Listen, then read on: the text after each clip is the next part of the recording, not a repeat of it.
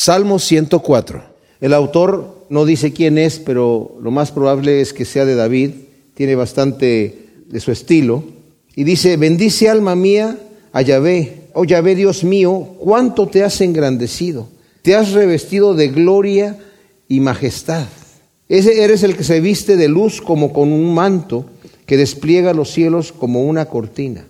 Vemos nosotros, cuando, cuando pensamos en Dios, a veces nos es difícil dimensionar lo tremendamente poderoso que es el Señor. Pablo a Timoteo le dice en el capítulo 6 que Dios en el versículo 16 dice que es el único que tiene inmortalidad, que habita en luz inaccesible a que ningún hombre vio ni puede ver. A Él sea honor, dominio eterno para siempre. O sea, cuando Moisés quiso ver al Señor, que la Biblia dice que le hablaba cara a cara, pero no, no se presentaba en su propia gloria, como era porque dice que ningún hombre lo puede ver y seguir viviendo.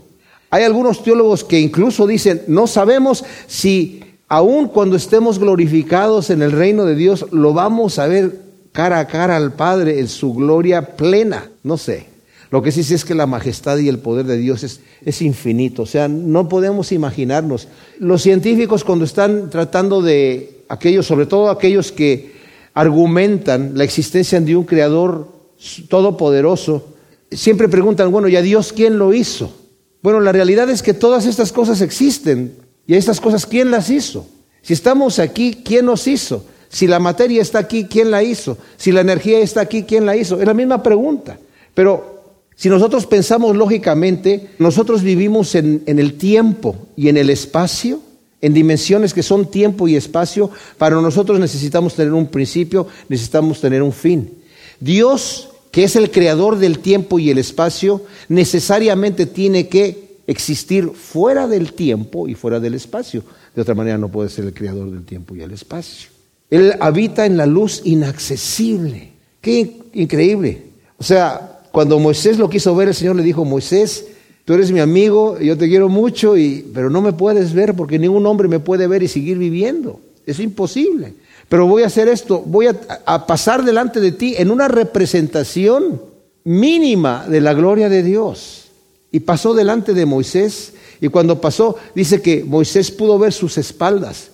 No nos imaginemos en ningún momento que está viendo las espaldas del Dios Altísimo tal como es, y que Dios es capaz de, siendo del tamaño de Moisés, o un poquito más grande, o mucho más grande que Moisés, hacer un universo que es casi infinito tiene que el universo ser más pequeño que Dios.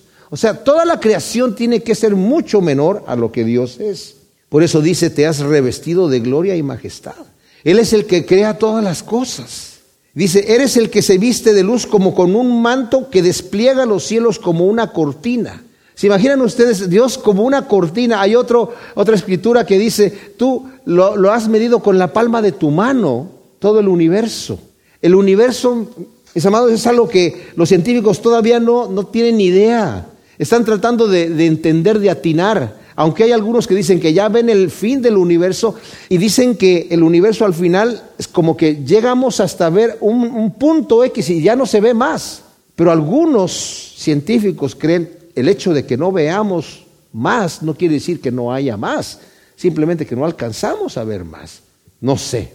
Si estamos acaso viendo lo que es el, universo. Nuestra galaxia, ustedes saben que el universo tiene muchas galaxias, tiene de 100 mil millones a 200 mil millones de galaxias. Y nosotros no, no, dimensionamos todas esas cantidades. En inglés serían 100 billones, porque ustedes saben que en, español un billón es un millón de millones, pero en inglés mil millones es un billón. Y un millón de millones en inglés es un trillón, en español sería un billón, ¿verdad? cuando los estudiamos así en matemáticas. Pero la Vía Láctea es una de las galaxias, de las 100 o 200 mil millones de galaxias que hay en el universo. Y es nuestra galaxia en donde estamos nosotros. Cuando salimos al desierto podemos ver una cortina así, una masa de, estrellas que se ve como una línea, y esa es la forma en donde está girando la galaxia. Pues nuestra galaxia tiene de diámetro aproximadamente entre 100 mil a 120 mil años luz de diámetro. ¿Saben lo que es un año luz? Es la distancia que la luz que baja 300 mil kilómetros por segundo, es la distancia que en un año avanza. ¿Cuánto es, cuánto es un, un año luz? Son 9.5 billones de kilómetros. Es una cantidad inconcebible para nosotros. Le da siete vueltas y media a la Tierra en un segundo, la, velocidad de la luz. Pero no la podemos dimensionar nosotros. En nuestra mente no lo alcanzamos a ver. Un año luz son 9.5 billones de kilómetros. Nuestra galaxia tiene de 100 mil a 120 mil años luz de diámetro. Tiene de 200 mil a 400 mil millones de estrellas. Y las otras galaxias aproximadamente lo mismo. El universo se calcula que tiene 13.800 millones de años de antigüedad. Si estamos viendo el final del, universo, esa es la antigüedad que se calcula porque es las distancias que hay. Tiene 93 mil millones de años luz de diámetro. Nuevamente eso no lo podemos entender. 93 mil millones de años luz de diámetro. Tiene entre 100 mil a 200 mil millones de galaxias, 3 millones de años luz entre galaxia y galaxia. Estamos hablando de cantidades que nosotros no podemos entender y dice la Biblia que eso lo hizo el Señor con la palma de su mano, para que entendamos la magnitud de la grandeza del Señor. Ahora, estamos hablando de lo que se puede ver. Eso es lo que podemos ver nosotros en el, en el universo, es solamente lo que es brillante. No podemos ver lo que no es brillante. Según los astrofísicos, hay 73% de energía oscura en el universo, 23% de materia oscura. Y la materia visible es solamente un 5%. Las estrellas son solamente un 0.5%. O sea, hay mucha más materia y energía que nosotros no alcanzamos a ver en la magnificencia de lo que Dios ha creado. Es impresionante. Y muchos astrofísicos incluso han dicho que todas estas cosas del universo es como si fuese un circuito tan exquisitamente programado y calculado, eh, precisa, en una forma precisa, para que pueda sostener vida inteligente en este planeta Tierra. Impresionante. Por eso es que la Escritura nos dice que cuando el Señor termine ya con la humanidad y que venga el momento del juicio, y que después del milenio el Señor reine mil años de aquí, entonces el Señor terminará con, con el plan de lo que era la tierra y va a un nuevo capítulo y va a crear un cielo nuevo y una nueva tierra. Y todo el universo, dice, todas las estrellas de los cielos las va a desenrollar como un rollo. Y va a empezar de nuevo. Impresionante, impresionante. Ese es el Dios que dice, aquí te has vestido de gloria y majestad, Señor que entabla sobre las aguas sus altas moradas, que pone las nubes por su carroza. Es una forma muy poética de hablar de la potencia de Dios, que anda sobre las alas del viento, que hace de los vientos sus mensajeros y de las flamas de fuego sus ministros. Algunas versiones, la palabra mensajeros también se traduce ángeles, eh, y algunas de sus versiones tal vez van a decir que hace de sus ángeles espíritus y algunos comentaristas así lo comentan de esa manera, porque les voy a decir por qué lo hacen así. Porque este versículo se comenta en hebreos, y cuando se comenta en hebreos se traduce así, porque hace a sus ángeles espíritus. Ahora déjenme decirles que el Señor hizo una cosa impresionante en la escritura. Eso lo estudiamos en nuestra reunión de varones. Mucha de la escritura, cuando usted la leemos en el Nuevo Testamento, que dice, y esto el Señor lo hizo para que se cumpliera la escritura que decía pa, pa, pa, y leemos la escritura allí y vemos la referencia en el Antiguo Testamento y no dice lo mismo, dice otra cosa. Pero ¿saben lo que pasa? El Señor está calculando lo que se pierde en la traducción. En la época del cuando se escribió el Nuevo Testamento y cuando se cumplen las escrituras que el Nuevo Testamento está diciendo que se cumplen en ese momento, las escrituras tuvieron que ser traducidas al griego, porque después de Alejandro el Magno, de sus conquistas que hizo aquí en la tierra, eh, en, todo lo que era el mundo civilizado de aquella época, el griego fue el idioma universal. Por eso cuando el apóstol Pablo viajaba, hablaba en griego y llegaba a ciertos lugares donde tenían sus dialectos, pero el lenguaje general era en griego. Cuando los apóstoles en el día de Pentecostés fueron llenos del Espíritu Santo y empezaron a hablar en otras lenguas las maravillas de Dios, todo el mundo hablaba griego, pero el Señor hizo una señal en donde les dio lenguas para que hablaran los dialectos de las diferentes personas allí para anunciar las maravillas de Dios. Y decían cómo este habla el dialecto de África, si no es de África, es de acá de Jerusalén, y cómo este habla el dialecto de por allá. Y, y ahí fue lo que el Señor hizo. Pero se tuvo que traducir las escrituras al griego porque nadie las leía en hebreo. El hebreo era solamente para los escribas, porque de hecho el idioma hebreo que se hablaba en Jerusalén, el idioma hebreo era el arameo, pero no se hablaba el hebreo. Se estudiaba en hebreo y los eh, escribas estudiaban la escritura en hebreo, pero esto lo digo porque cuando se traduce al griego, se cumple la escritura en griego. ¿Cómo el Señor calculó todo eso? Para que en el momento de que se tradujera la escritura, sí iba a significar otra cosa y es así como se cumple. Maravilloso, maravilloso lo que hace el Señor. Y dice aquí, estableció la tierra sobre sus cimientos para que nunca sea sacudida. Cual vestido la cubriste con el abismo, sobre los montes estaban las aguas. Ahora, eh, cuando nosotros leemos aquí, vamos a leer hasta el versículo 9, a tu reprensión huyeron y a la voz de tu trueno se precipitaron. Subieron los montes y descendieron los valles al lugar que les habías fijado. Les pusiste el límite, el cual no traspasarán ni volverán a cubrir la tierra. Aquí está hablando de las aguas que cubrieron la tierra al principio. Génesis nos dice que al principio Dios creó los cielos y la tierra y la tierra estaba eh, vacía y sin forma. No que no, algunos dicen es que tal vez porque Satanás fue lanzado a la tierra y la desordenó, porque otras Biblias dicen que estaba desordenada y algunos dicen pues Dios no crea nada desordenado, o sea que tuvo que haber un caos que Satanás hizo. No, es el proceso que Dios está haciendo, o sea, hace el planeta y el planeta estaba cubierto con agua, dice la Escritura. Y el Espíritu de Dios empezó a moverse sobre la faz de las aguas. Primero el Señor, antes de que eso pasara, dijo, sea la luz y la luz fue hecha después de que creó los cielos y la tierra. Y el Espíritu de Dios empezó a moverse sobre la faz de las aguas y después el Señor dijo que se separen las aguas de las aguas y separó aguas que estaban sobre la tierra para unas que estuviesen flotando como una capa de nubes. Se hizo una capa de nubes en toda la tierra, pero todavía estaba la tierra llena de agua. Y después el Señor dijo que se junten las aguas en un solo lugar y que la tierra seca aparezca y empezaron a brotar las montañas y hacerse los valles y hacerse los mares. Y el Señor les puso límite. Y la escritura dice que les puso límite al mar. Y también en, la, Jeremías 5:22, cuando el Señor está hablando a su pueblo, dice, ustedes no me temen a mí, no saben que yo le puse límite al mar y él no va a traspasar, aunque con sus olas venga muy bravo, hasta aquí llega, vas a llegar. El Señor le puso límite. Eso no lo dice también en Génesis 6.10, que le puso límite. Pero también algunas personas que tienen problema con el tema de que, del diluvio. Es imposible que haya tanta agua que cubra las montañas. Si en este momento la tierra fuese plana completamente y no tuviese montañas, el agua cubriría la superficie de la tierra por dos kilómetros de altura. Pero con las montañas que hay, obviamente es imposible. Y muchos dicen, no, el diluvio, si acaso existió, tuvo que haber sido local. Pues es ilógico que el Señor haga un diluvio local.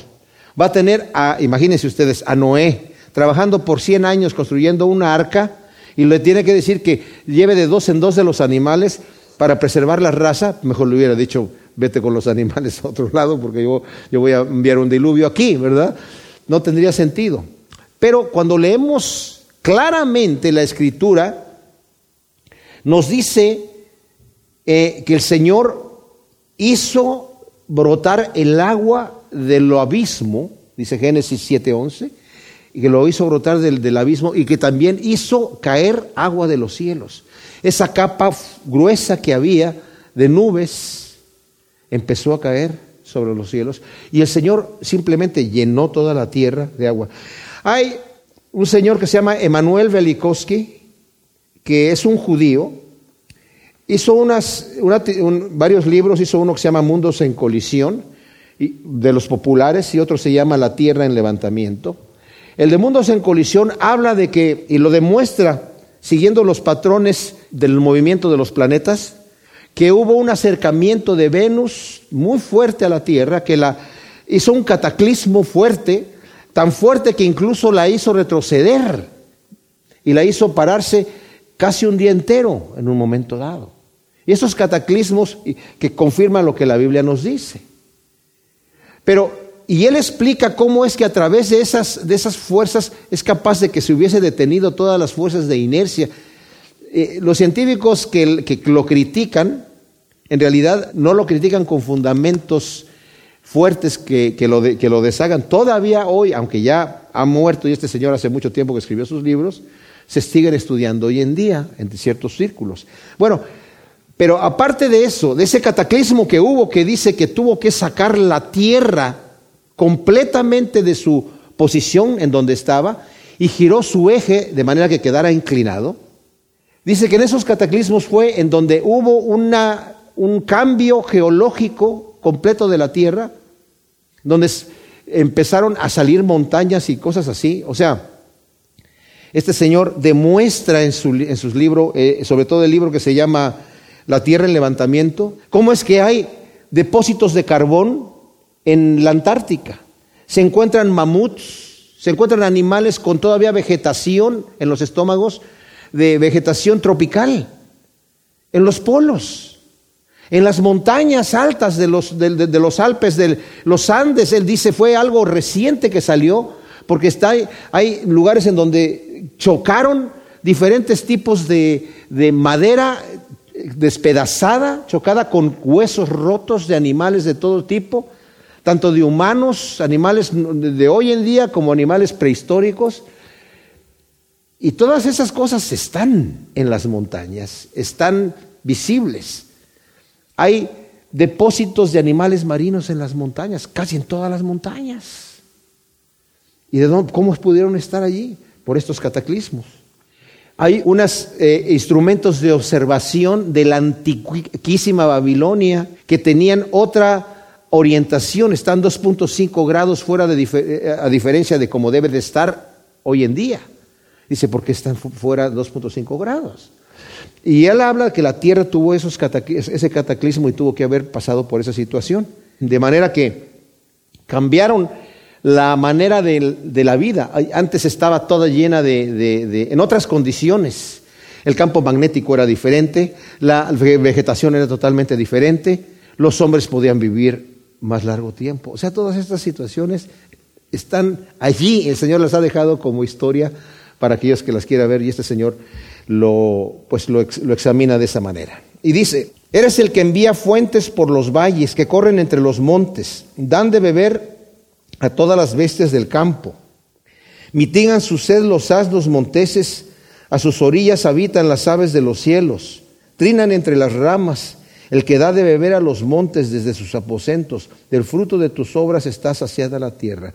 O sea, aquí está hablando el salmista diciendo, Señor, tú eres fiel con tu obra, tú eres un Dios bueno, eres un Dios poderoso que te vistes de majestad, que le has dado leyes al mundo, que has puesto límite a las aguas, que en un tiempo estuvieron cubiertas, como leemos aquí en el versículo 9, les pusiste el límite, el cual no traspasarán, y luego dice la segunda parte, ni volverán a cubrir la tierra. El Señor en el capítulo 9, versículo 11 de Génesis hizo un pacto con Noé y le dijo, ya nunca más voy a destruir yo la tierra con otro diluvio, y la señal va a ser el arco iris que va a aparecer cuando llueva y aparezca de nuevo el sol, van a ver el arco iris en algunos lados.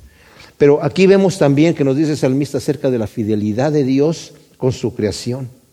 El versículo 14 dice, es el que hace brotar la hierba para el ganado, la vegetación para el servicio del hombre, para que él saque el pan de la tierra, el vino que alegra el corazón del hombre, el aceite que hace brillar su rostro y el alimento que sustenta el corazón del hombre. Ahora, este tema del vino ha sido un tema muy discutido en diferentes culturas. ¿Verdad?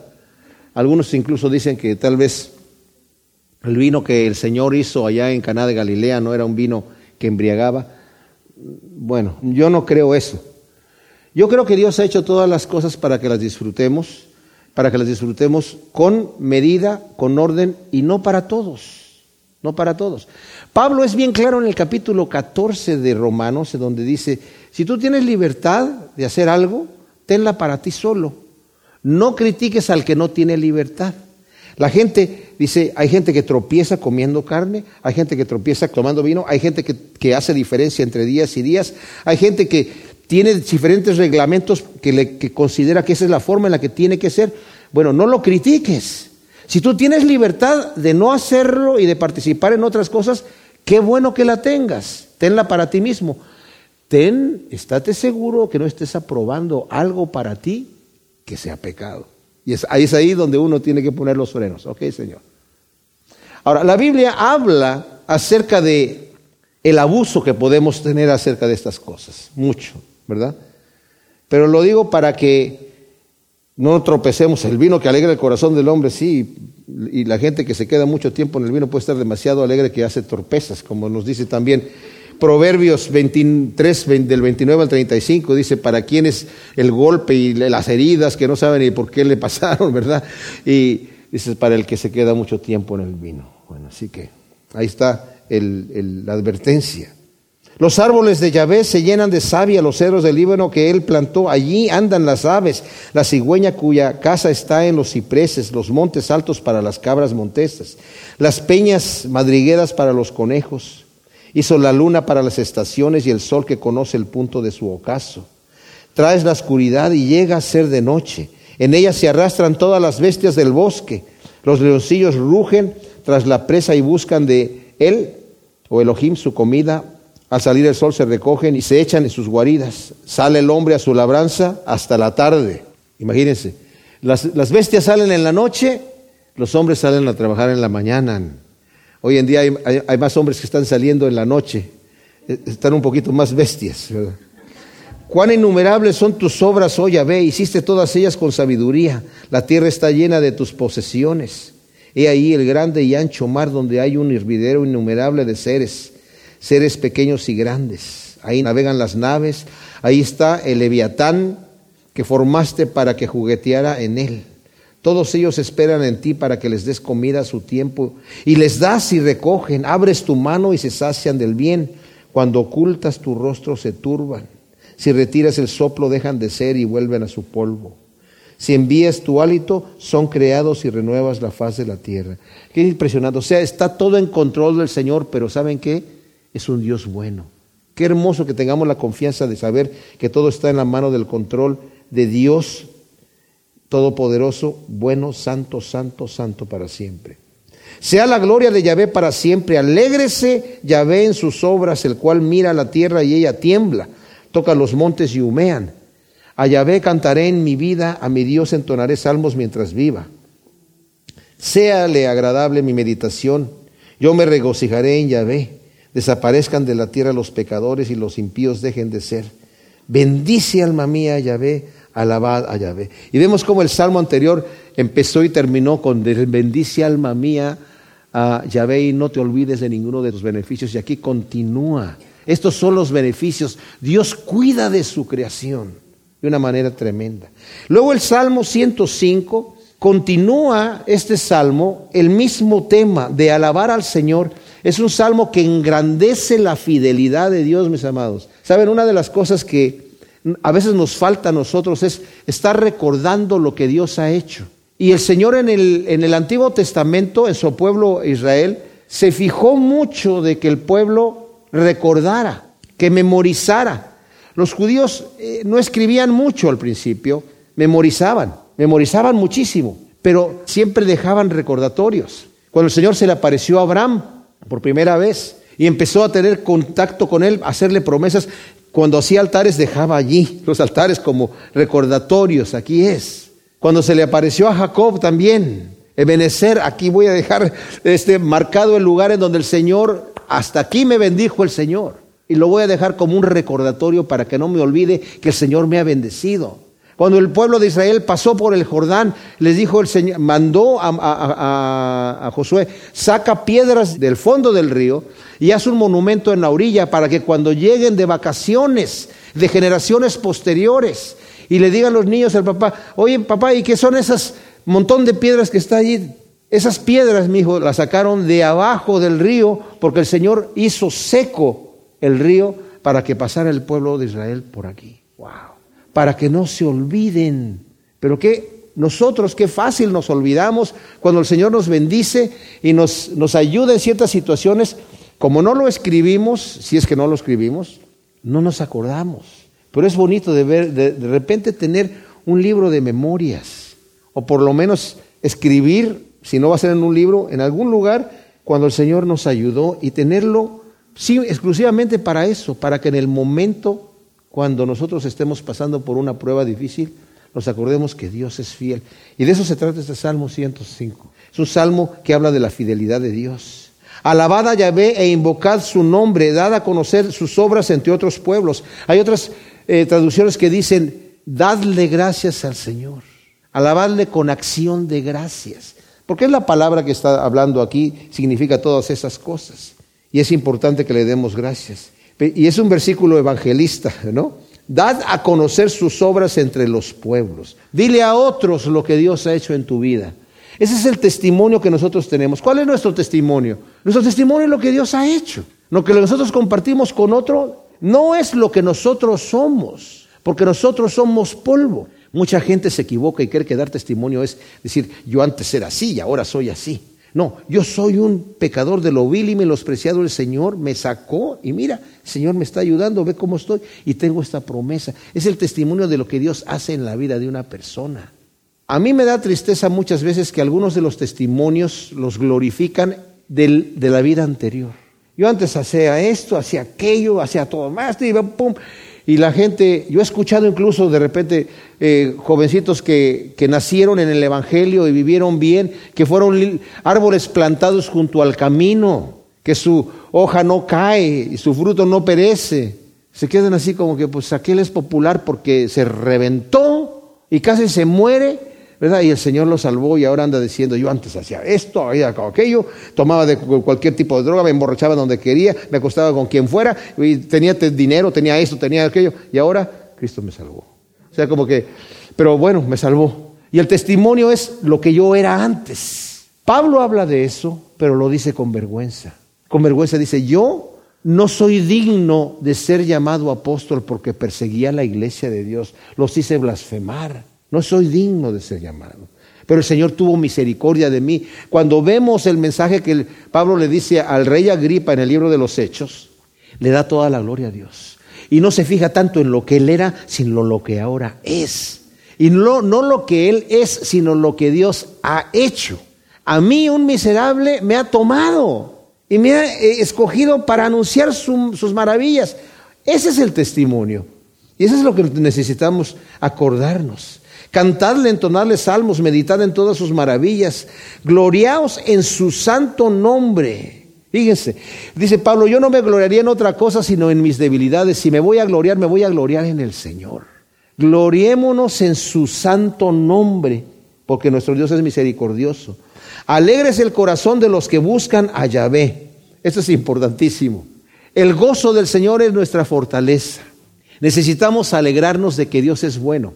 Cuando estemos abajo, cuando el enemigo nos tenga puesto el pie en el cuello, haciéndonos sentir mal de cualquier manera, sepamos que tenemos un Dios que nos ama, que nos levanta, y no estamos allí por nosotros. Como dije, nosotros somos polvo, pero nos tomamos de Dios. Y lo que somos, lo somos por el Señor. Es más, y yo puedo decir, pero es que yo soy muy débil y yo soy un miserable. Me calificas porque los, de lo vil y de los menospreciados escogió el Señor. Pero es que yo soy muy débil. Su poder se va a manifestar más en los débiles. Pero es que yo ya ni siquiera sé cómo orar. Ya no sé qué, qué decirle al Señor. Bienaventurados los pobres del Espíritu, porque de ellos es el reino de Dios. ¡Wow! O sea, el que más abajo se va, más califica. Más califica. Entonces necesitamos nosotros saber que nos vamos a gloriar en su santo nombre. Y entonces dice, nos vamos a alegrar en el corazón porque buscamos al Señor. Y buscamos su poder y buscamos siempre su rostro, como dice, buscad a Yahvé y su poder, buscad siempre su rostro. Ahora, no, cuando habla de poder no es que estemos hablando de un poder así como algunos lo ven, de que yo necesito un poder así sobrenatural, para hacer grandes proezas. Es el poder que me da el Señor para vivir una vida santa, dentro de un mundo podrido. Busquemos eso, busquemos su rostro. Y entonces sí nos vamos a alegrar. Regocijaos en el Señor siempre, otra vez digo regocijaos, dice Pablo en Filipenses 4:4. Y eso es lo que tenemos que hacer nosotros. Ahora, Recordad las maravillas que Él hizo, de sus prodigios y de los juicios de su boca. Nuevamente, es necesario recordar lo que el Señor ha hecho. Es necesario recordar lo que el Señor ha hecho. Para no perder la esperanza. Ahí mismo en el libro de Filipenses, ya que lo estoy mencionando, en el capítulo 1, versículo 6 dice, estoy plenamente convencido de esto mismo, que el que comenzó en vosotros la buena obra la seguirá perfeccionando hasta el día de Jesús el Mesías. ¿En qué nos vamos a regocijar? No en que nos está yendo muy bien en este momento. Ese no es el motivo, ese es motivo de gozo, obviamente, sí, de sentirnos tranquilos y bien. Pero que el que empezó la obra la va a terminar.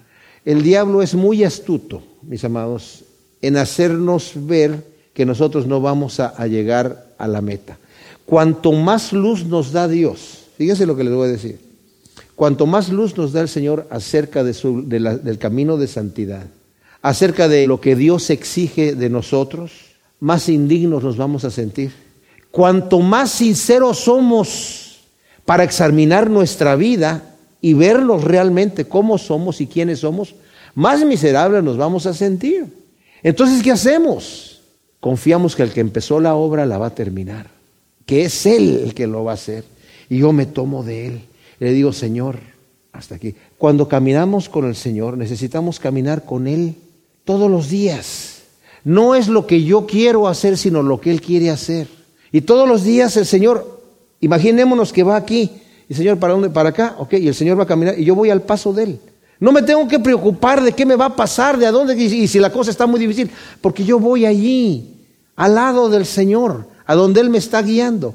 Si que voy a mi trabajo, sí, pero el Señor va conmigo en el trabajo. Qué impresionante que estamos al mismo tiempo estudiando Juan 16, en donde el Señor dice, les conviene que yo me vaya. ¿Por qué? Porque yo solamente puedo estar con ustedes o con uno o con los doce al mismo tiempo aquí, pero no, no soy omnipresente. No puedo ser omnipresente aquí. Les conviene que me vaya porque entonces voy a enviar a mi espíritu. Él los va a guiar y yo voy a estar con ustedes hasta el fin del mundo. A ninguno los voy a, abandonar. Aunque tú, eh, se vaya uno de ustedes al África y el otro se vaya a la China y el otro se vaya a Europa, yo voy a estar con cada uno de ustedes y voy a andar caminando con ustedes paso a paso. ¿Verdad? Qué bonito es eso que sepamos que podemos obedecer de esa manera al Señor. Oh vosotros descendencia de Abraham su siervo, hijos de Jacob su escogido. Pablo nos dice que nosotros somos los verdaderos descendientes de Abraham, los hijos de la promesa, los que somos hemos nacido a través de la fe. No digamos, ah, es que esto solamente está escrito para el pueblo de Israel. En figura está escrito, escrito para el pueblo de Israel, pero en realidad también está escrito para nosotros. Y aquí nos va a hablar de cómo Dios cumple sus promesas. Él es Yahvé nuestro Dios, en toda la tierra están sus juicios. Se acordó para siempre de su pacto, de la promesa que ordenó para mil generaciones, pacto que hizo con Abraham y su juramento con Isaac. O sea, el Señor cumple las promesas que ha hecho. El Señor me maravilla que hace el pacto con Abraham, lo hace nuevamente con Isaac y nuevamente lo hace con Jacob. Y el pacto es el mismo. Ustedes van a andar aquí como extranjeros, yo les voy a entregar esta tierra. ¿Sabían ustedes que ese mismo pacto es para nosotros? También nosotros estamos aquí como extranjeros y peregrinos. Nos dice la Escritura que seamos así. Bienaventurados los mansos porque ellos heredarán la tierra. Va a haber un momento donde sí vamos a poseer la tierra y reinar con el Señor por mil años. Hasta el momento donde el Señor diga, ok, ya, ya, mil años suficiente para disfrutar la tierra. No, ahora vamos a crear nuevos cielos y nueva tierra. Hay un nuevo capítulo en las maravillas de Dios. Pero vamos a heredar la tierra. Pero ahora estamos como extranjeros y peregrinos. ¿Por qué? Porque viene, estamos en medio de un mundo caído. Y este mundo caído en que tiene este sistema es en contra de Dios, está en contra de Dios. El mundo me aborrece, le dijo el Señor a sus discípulos, lo vamos a volver a estudiar este domingo porque se lo sigue diciendo, se lo repite se lo repite y se lo repite. Porque a mí me aborreció, a ustedes los aborrece. Porque yo dije que ustedes ahora son mis amigos, tienen ahora que identificarse conmigo, se están identificando conmigo y el mundo los va a aborrecer. Y lo que hicieron conmigo lo van a hacer con ustedes. Entonces, estamos aquí, la misma promesa que hizo el Señor Abraham, que le hizo Isaac y que le hizo Jacob, que eran, ustedes están de peregrinos aquí, pero les voy a dar, a tu descendencia va a heredar esta tierra, es para nosotros. Estamos como extranjeros y peregrinos, pero heredaremos la tierra. Estableció a Jacob por decreto a Israel por alianza sempiterna, diciendo, a ti te daré la tierra de Canaán como posesión de vuestra heredad, cuando ellos eran unos pocos mortales, muy pocos y forasteros en ella, pues vagaban de nación en nación y de un reino a otro pueblo. No permitió que el hombre alguno les hiciera agravio, y por su causa reprendió a reyes, diciendo, no toquéis a mis ungidos, ni hagáis mal a mis profetas. O sea, el Señor anduvo con un pueblo, con un número de gente pequeño. Abraham salió con sus siervos y todo eso, pero como familia, él estaba solo con su esposa, como familia. Hasta que el Señor le prometió que le iba a dar un hijo. Después nació Ismael de la esclava.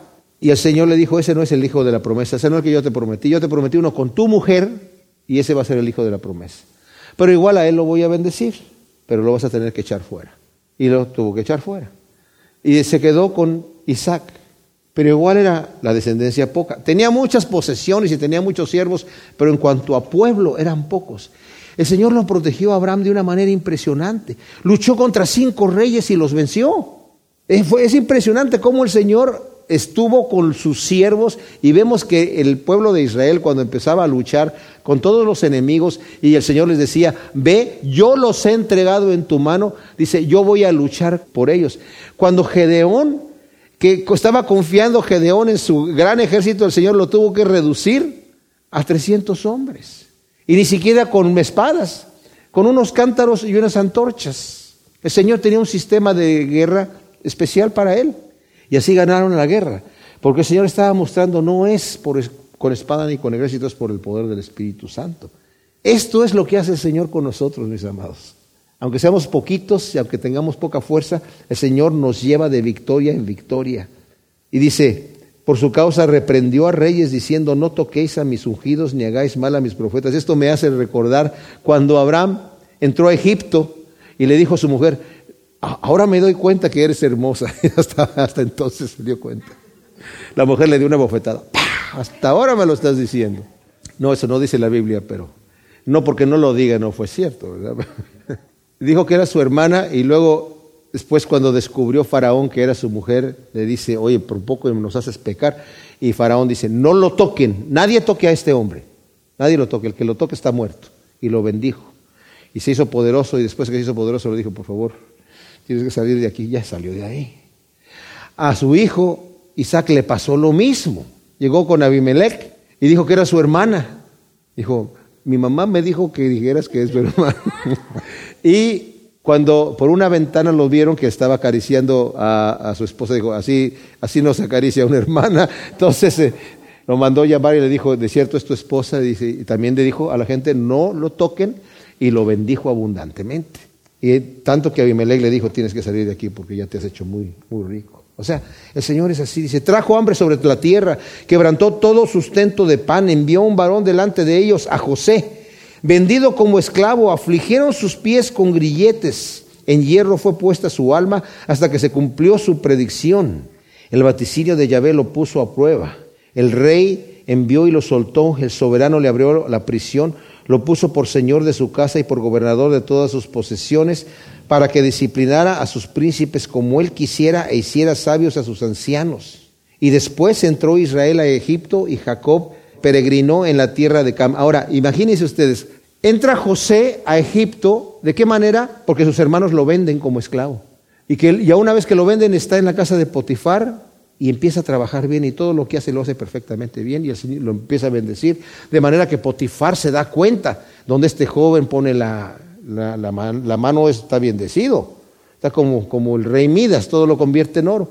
Entonces lo puso como administrador de todos sus bienes, tanto que se hizo rico, al grado de que ya Potifar le dijo, ya no me muestres libros, no me muestres cuentas, tú me has hecho millonario, haz tú lo que tú quieras, tú tomas todas las decisiones, pero la esposa de Potifar le echó el ojo porque era, dice la escritura, que era muy guapo José, y la mujer lo quiso no solamente incitar, sino lo quiso obligar a que se acostara con él, y él salió corriendo de ahí, y luego ella dijo que, que él la iba a violar a ella para defenderse, y lo metieron a la cárcel. El Señor utilizó todo esto para moldear lo que iba a hacer. José tuvo un sueño en la cárcel, en la cárcel se siguió comportando, comportando rectamente, de manera que lo pusieron como administrador de la cárcel. Y ahí tuvo dos sueños, del panadero y del, y del copero del rey, de Faraón, y le dijo, les interpretó los sueños y le dijo al copero y al panadero eh, que en, tres días que era el cumpleaños del faraón, le dijo al copero, a ti te van a restablecer como otra vez en tu posición normal y vas a, entregar la copa al faraón. Y al panadero le dijo, a ti desafortunadamente te van a colgar y lo colgaron. Le dice al copero, acuérdate de mí cuando llegues delante de Faraón y se le olvida. Y se queda otros dos años más. El Señor todavía trabajando en el corazón de José. Pero después Faraón tiene un sueño. Y nadie se lo puede interpretar. Y se acuerda el copero que José había tenido un sueño, lo manda a traer y le interpreta el sueño que iba a venir siete años de abundancia seguidos por siete años de necesidad. Dijo, por lo tanto, yo te aconsejo que encuentres un hombre prudente, que administre bien toda esa riqueza que va a haber durante los siete años de abundancia para que no sufras durante los siete años de necesidad. Y dijo Faraón, qué varón más prudente que tú, que no solamente me, me interpretas el sueño, sino que me estás dando la solución al problema. Y lo pone como segundo de Faraón. Y el Señor utiliza a José como el líder que hace que 70 personas entren allí las pone en la tierra de Gosén, que era lo mejor de Egipto, porque dice, le dijo a sus parientes, digan que son eh, pastores, aquí los pastores son abominables y los van a querer dejar solos y los van a poner en, en lo mejor de la tierra, donde están los pastos. Y estuvieron allí. Y 400 años más tarde salieron de ahí la nación de Israel. Fue el vientre materno que le dio nacimiento al, al pueblo de Dios, como tres millones de personas a la tierra prometida, ¿verdad? Hizo que su pueblo se fuera muy fecundo y los hizo más fuertes que sus adversarios. Cambió el corazón de ellos para que aborrecieran a su pueblo, para que, obraran astutamente contra sus siervos. Envió a Moisés su siervo y a Aarón, el cual había escogido por medio de ellos y manifestó las palabras de sus señales y sus maravillas en la tierra de Cam. Envió tinieblas. La tierra de Cam es la tierra donde se fue el hijo de Noé, Cam, que fue el África y Egipto está ahí.